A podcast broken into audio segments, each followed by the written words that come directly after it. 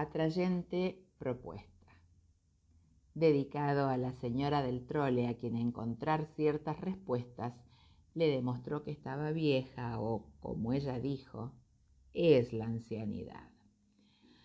Subiendo el primer escalón del trole, tan viejo como ella, la ayuda de otros dos de su especie cae como tenedores de punta y le suavizan el sacrificio. Entró por esa puerta corrediza que siempre me fascinó tanto. Abría y cerraba bruscamente, pero nunca un ruido denotó tal violencia. Los burletes de goma trabajaban a contramano de la ciudad y el tráfico. Por supuesto que ella era una de las otras que nunca pagan pasaje y que a su credencial me gustaría oler como pasando la punta de la nariz por sobre un libro de algunos años atrás prestado por mi vieja. Adentro siempre fue una reunión social y museo. Tal vez nunca descendían y se quedaban compartiendo las más variadas discusiones. No les alcanzaba para la propina, entonces desistían del café. De vez en cuando subía alguno con melancolía, pero la mayor parte nunca dejó la cabeza gacha. Estaban ambientados.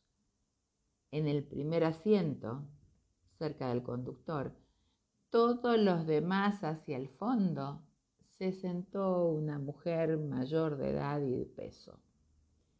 Parecía haberle gustado la vida y estoy seguro que la supo saborear o tragar. Le contó minuciosamente sobre lo maravillada que estaba al encontrar que la habían reconocido o confundido y sin pregunta alguna metió una especie de introducción de lo que en algún pasado había podido llegar a ser.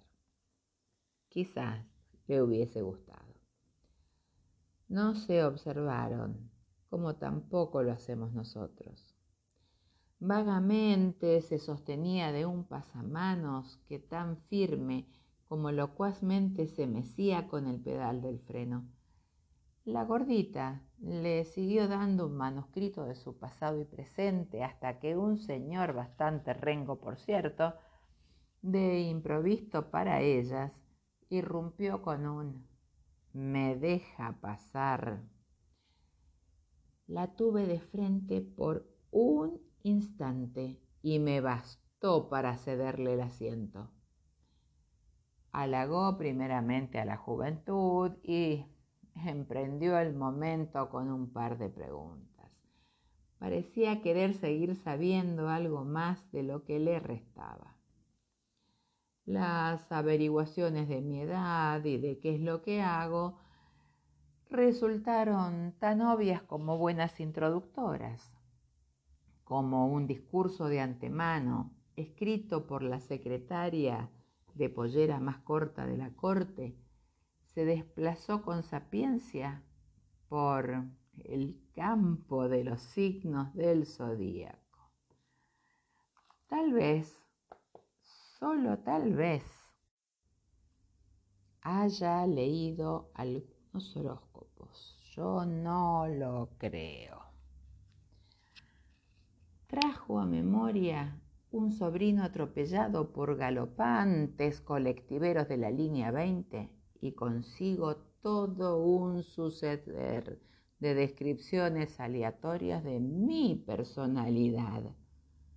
Se paseó por algunas de mis características y concluyó diciendo, con su ojo izquierdo y un dedo cercano. Cuidado con la elección de las amigas, es embromado. Fue suficiente para lo que me había costado el pasaje Llegó mi parada y tuve que abandonarla con el adiós más cordial que alguna vez di. Pedí al chofer que parase en la próxima parada con mi frase que repito todas las veces que desciendo por adelante más allá que no esté permitido. Suelo no ser correcto. Ya estaba de espaldas y sentí sus ojos como lanzas y microscopios. No pude actuar más que con mi naturalidad, no había mucho que improvisar en un acto apolítico. Al irse el trole ecológicamente por mis orificios nasales, la vista me regaló una sonrisa genuina y arrugada, una mano abierta y de cara.